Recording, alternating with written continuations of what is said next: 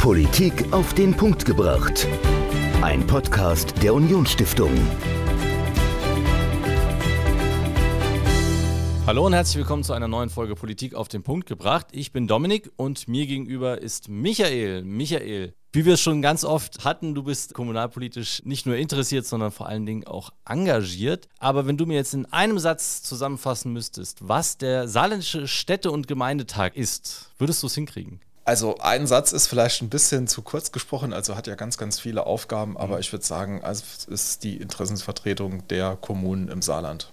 So kann man es ganz, ganz knapp wirklich zusammenfassen. Ich habe mit jemandem gesprochen, der mir das etwas ausführlicher erklärt hat, weil ich muss gestehen, ich hatte nur so schlechtes Halbwissen darüber, was genau der saarländische Städte- und Gemeindetag ist. Deswegen habe ich mir den neu gewählten stellvertretenden Präsidenten des saarländischen Städte- und Gemeindetags, den Oberbürgermeister der Stadt St. Ingbert, Dr. Uli Meyer, eingeladen und er hat mir alles erklärt, was genau der Städte- und Gemeindetag ist, was die Aufgaben sind und welchen Einfluss er auch in der saarländischen Politik hat und vielleicht dann auch sogar auf Bundesebene. Also sehr, sehr spannend und er hat mir natürlich auch so ein bisschen erzählt über seine Aufgaben als Oberbürgermeister der Stadt St. Ingbert, welche Pläne er hat, wie er über die Pandemie gekommen ist und was St. Ingbert noch bevorsteht. Das alles hört ihr jetzt im Interview Dr. Uli Meyer, Oberbürgermeister der Stadt St. Ingbert.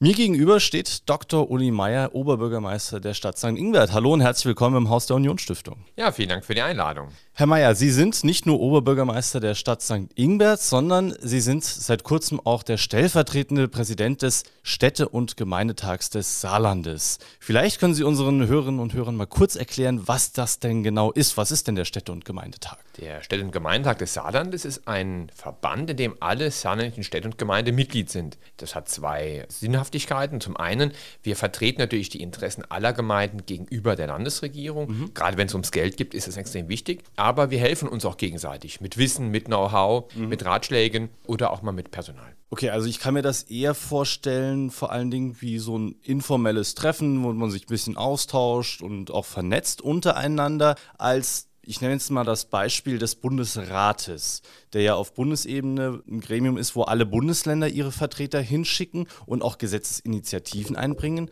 So funktioniert der Städte- und Gemeindetag auf Landesebene nicht. Ist das richtig? Also wir sind in der Verfassung so nicht vorgesehen. Wir mhm. sind nicht Teil der Gesetzgebung. Aber natürlich läuft das bei uns sehr formalisiert auch ab. Wir haben ein Präsidium, wir mhm. haben eine Mitgliederversammlung und das Präsidium berät über Gesetzgebungsverfahren und das Präsidium berät auch nach einer vorherigen Beratung in Fachausschüssen. Finanzausschuss zum Beispiel, Umweltausschuss, Bildungsausschuss, sodass wir das schon sehr ähnlich wie Parlamente auch machen.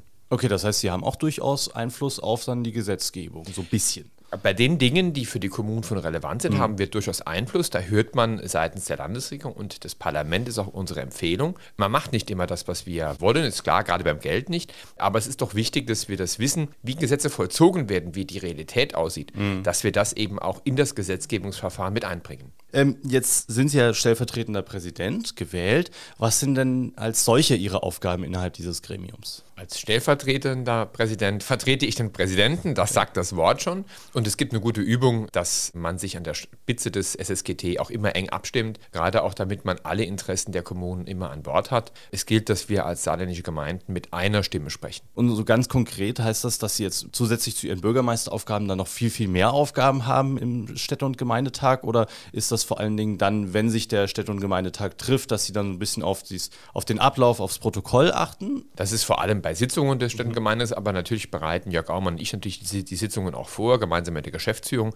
Wir haben Termine bei den Ministerien. Wir bereiten die Entscheidungen des äh, Präsidiums dann auch vor. Aber Sie haben jetzt nicht noch zusätzliche Einfluss- oder Entscheidungsmöglichkeiten als Bürgermeister, jetzt wo Sie in diesem Gremium in einer hohen Position sind. Nein, also es geht darum, wir beide sind Jörg Aumann und ich, wir sind Mittler und wir sind Interessenvertreter mhm. aller Kommunen und wir müssen auch darauf Wert legen, dass wir alle mit ins Boot bekommen und nicht äh, quasi jeder seine Gemeindebrille aufhat. Jetzt hatten wir schon ein bisschen darüber gesprochen, welche Rolle der Städte- und Gemeindetag in Bezug auf das Land einnimmt, also dass man da auch bei Gesetzgebungsverfahren beratend tätig wird. Wie ist denn der Einfluss umgekehrt? Also welchen Einfluss hat denn der Städte- und Gemeindetag auf die einzelnen Kommunen?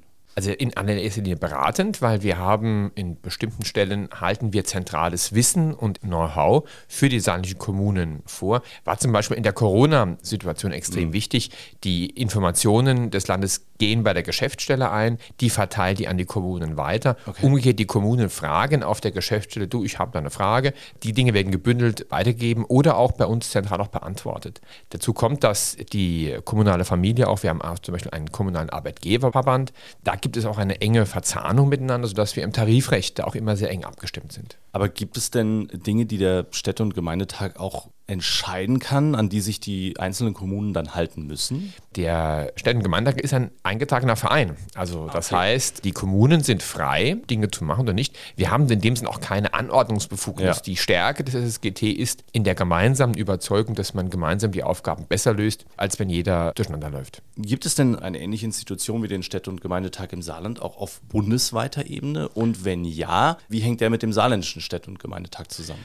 Gibt im Saarland nur den Städte- und Gemeindetag. Es gibt parallel für die Landkreisebene den, den Saarländischen Landkreistag. Das okay. ist quasi unser Schwesternverband. Es gibt auf Bundesebene es gibt es sowohl einen deutschen Städtetag als mhm. auch einen deutschen Städte- und Gemeindebund. Hat okay. den Grund darin, dass die größeren Städte im deutschen Städtetag organisiert sind und die kleineren Städte und Gemeinden dann eher im deutschen Städte- und Gemeindebund.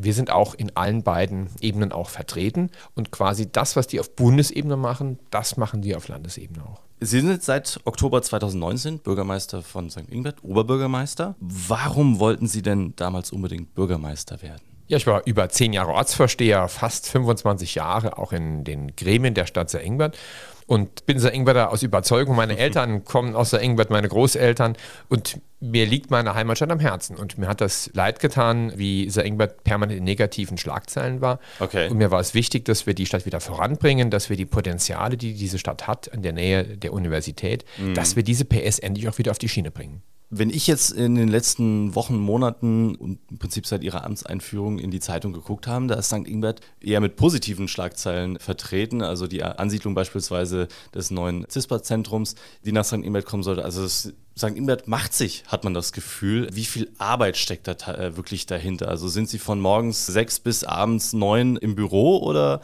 wie kriegen Sie das so gut hin? Sie wissen, dass, wie das mit dem Eisberg ist. Ne? Die Erfolge haben natürlich Wurzeln und ja. liegen unter dem Wasser. Wichtig ist, glaube ich, dass wir in St. Ingbert es geschafft haben, dass wir Verwaltung und Rat gemeinsam an diesen Zielen arbeiten. Sehr effizient. Wir haben eine sehr kompetente Verwaltung. Wir haben eine Verwaltung, die diese Zukunft mitgestalten will. Und wir haben auch einen Stadtrat, der weiß, es gilt, die Zukunft Zukunft dieser Stadt zu sichern und damit die Menschen in St. Ingbert auch künftig gute Arbeitsplätze haben. Und das hilft. Also Teamgeist, Kompetenz, das hilft. Jetzt hatten Sie ja trotzdem die große Schwierigkeit, wenn, seit 2019 sind Sie im Amt, 2020 kam Corona. Wie schwer hat die Pandemie Ihre Arbeit gemacht? Also wie viel mehr hätten Sie machen können, umgekehrt gefragt, wenn es Corona nicht gegeben hätte? Also Corona ist natürlich ein Faktor, der die Arbeit komplett verändert hat. Gerade mhm. zu Beginn kann mich erinnern, in dem ersten Lockdown, ich war im Rathaus, man ging durch Räume gespenstisch, es war keiner mehr da. Homeoffice war damals noch relativ am Anfang. Und natürlich hat das etwas gebremst, aber es war mir auch immer wichtig, dass wir bei allem Management von Corona die großen Entwicklungslinien dieser Stadt nicht aus dem Blick verlieren. Sei es die historische Chance, die das CISPA bietet, aber auch Dinge wie Änderung der Verkehrsführung, fahrradfreundlichere Stadt, grünere Stadt, aber auch der Abriss des alten Stadtbades. Also trotz aller Widrigkeiten von Corona die strategisch wichtigen Dinge für die Stadt nicht aus den Augen zu bewahren, sondern im Gegenteil umso intensiver in diesen Zeiten dran zu arbeiten. Und jetzt hat er die Corona-Pandemie auch das ein oder andere beschleunigt. Welchen positiven Schub hat die Pandemie der Stadt gegeben, die Sie vielleicht so gar nicht erwartet hätten? Also ich glaube, Corona wird den ganzen Bereich der Informatik und der IT beschleunigen. Hm. Da sehr Engbert das Herz der IT-Wirtschaft des Saarlandes ist, wird das auch positiv auf die Arbeitsplätze auch sein. Das ist mit Sicherheit ein positiver Effekt bei allen negativen Effekten, die Corona natürlich hat. Ich glaube, Corona war ein Katalysator für viele Prozesse in unterschiedlichen Lebenslagen, sei es in der Vereinswelt, im Handel, wo wir jetzt wahrscheinlich noch gar nicht alles überblicken können, was ändert sich infolge hm. von Corona. Wo würden Sie denn die größten Herausforderungen von St. Ingbert sehen? Jetzt unabhängig von Corona, aber so auf die nächsten fünf bis zehn Jahre mal geblickt, was sind die größten Herausforderungen, die Ihrer Stadt bevorstehen? Ich glaube, das eine ist, den Zusammenhalt in einer Gesellschaft, die immer unterschiedlicher wird, mhm. zu bewahren. Da gilt es gerade die Vereinswelt und die Vereine auch wertzuschätzen, zu unterstützen, weil sie sind der Kit, der eine Stadt zusammenhält. Das zweite ist das Thema Arbeitsplätze. Wir müssen schauen, dass wir die nächsten Schritte des Strukturwandels in. Ingbert gehen. Wir sind auch sehr stark automotive abhängig. Wir haben auch Stahlfaktoren drin. Uns ist es aber gelungen, dass wir relativ viel im Bereich der Informatik oder jetzt auch Kettler Alurat auch haben. Da gilt es dran zu ackern, genügend Gewerbeflächen zu haben.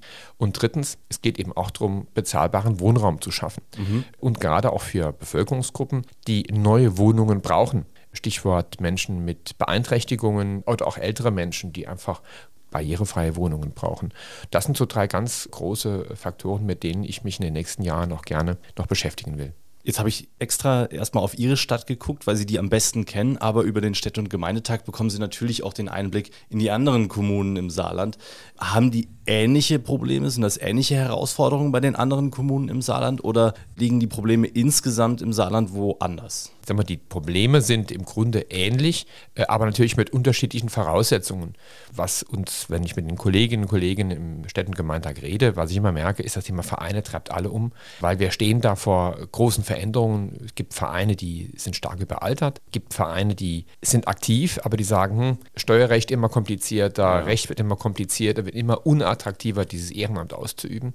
Das ist, glaube ich, überall ähnlich. Und dann gibt es natürlich Unterschiede. Eine Kommune im ländlichen Raum, die wenig Gewerbe hat, für die ist natürlich der Strukturwandel im Hinblick auf Industrie und Gewerbe eine andere Voraussetzung als für Städte, die im Verdichtungsraum sind, die klassisch traditionelle Großbetriebe haben. Ne? Mhm. Jetzt im Städte- und Gemeindetag, wir hatten das ja vorhin angesprochen, die Kommunen vernetzen sich ja untereinander, die helfen sich gegenseitig.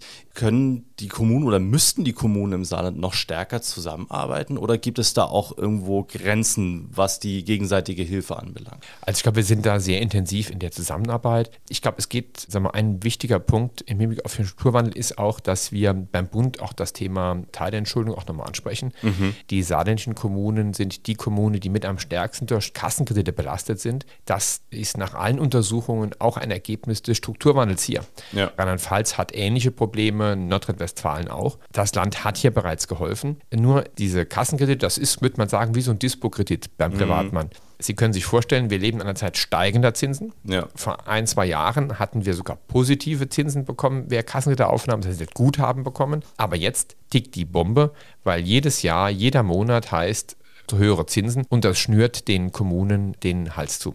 Deshalb fordern wir auch vom Bund eine Übernahme dieser zweiten Tranche der Kassenkredite.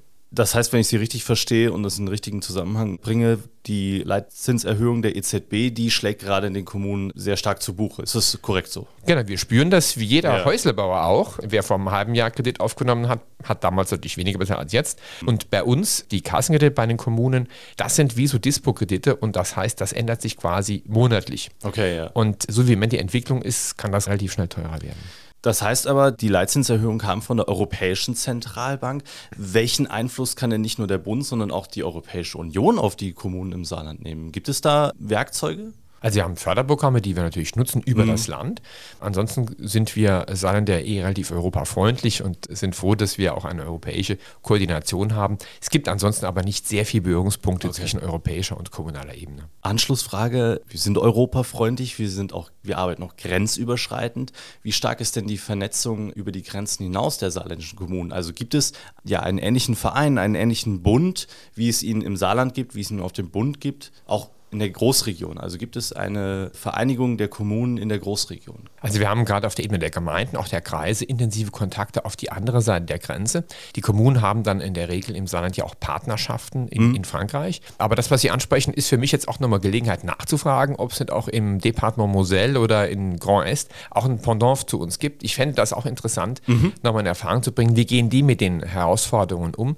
Weil auch Frankreich, sagen wir gerade Lothringen, ist ja auch in erheblichem Maße von dem Problem betroffen, wie schaffe ich Arbeitsplätze. Also Sie sagen, man müsste eigentlich noch mehr über die Grenze auch drüber schauen ja. und sich. Äh, auch mit Luxemburg zum Beispiel. Ne? Ja. Ich hatte es vorhin schon mal so ein bisschen angefragt, aber vorletzte Frage: Wo sehen Sie denn die Zukunft für St. Ingbert? Also, wenn wir in zehn Jahren nach St. Ingbert kommen, wie sieht die Stadt aus? Also, es soll eine Stadt sein, die menschlich ist, die grün ist, die auch weltoffen ist, wo wir Menschen aus allen Herrenländern noch haben, die mhm. hier leben, mit einer schönen Kneipenszene, wo man gut arbeiten kann, aber wo man auch wunderbar wohnen kann. Und allerletzte Frage. Sie haben es relativ am Anfang gesagt, als ich gefragt habe, warum Sie Bürgermeister geworden sind. Sie haben sich schon sehr, sehr lange für Ihre Stadt oder in Ihrer Stadt engagiert. Warum sollte ich mich denn in meiner Kommune engagieren? weil das Engagement vor Ort ein Engagement ist, wo Sie Erfolge, aber auch Misserfolge relativ schnell mitbekommen.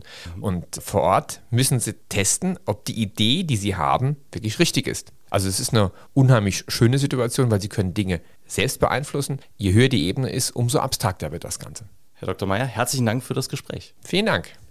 Dr. Uli Meier, Oberbürgermeister der Stadt St. Ingbert, über den saarländischen Städte- und Gemeindetag und über seine Aufgaben als Oberbürgermeister der Stadt St. Ingbert.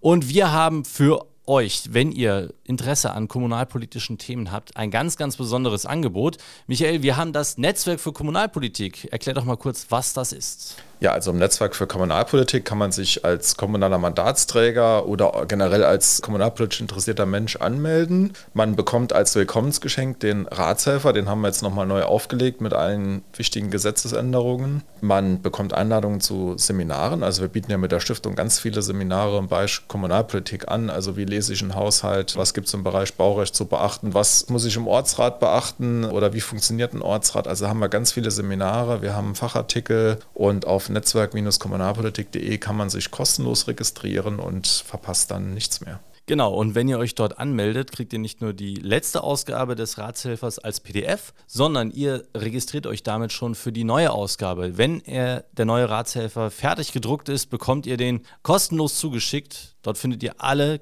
wichtigen Gesetze für eure Arbeit in euren Kommunen, in der Gemeinde, in der Stadt. Also meldet euch an netzwerk-kommunalpolitik.de Holt euch den neuen Ratshelfer und wir hören uns dann in der nächsten Woche wieder. Bis dahin. Ciao. Politik auf den Punkt gebracht. Ein Podcast der Unionsstiftung.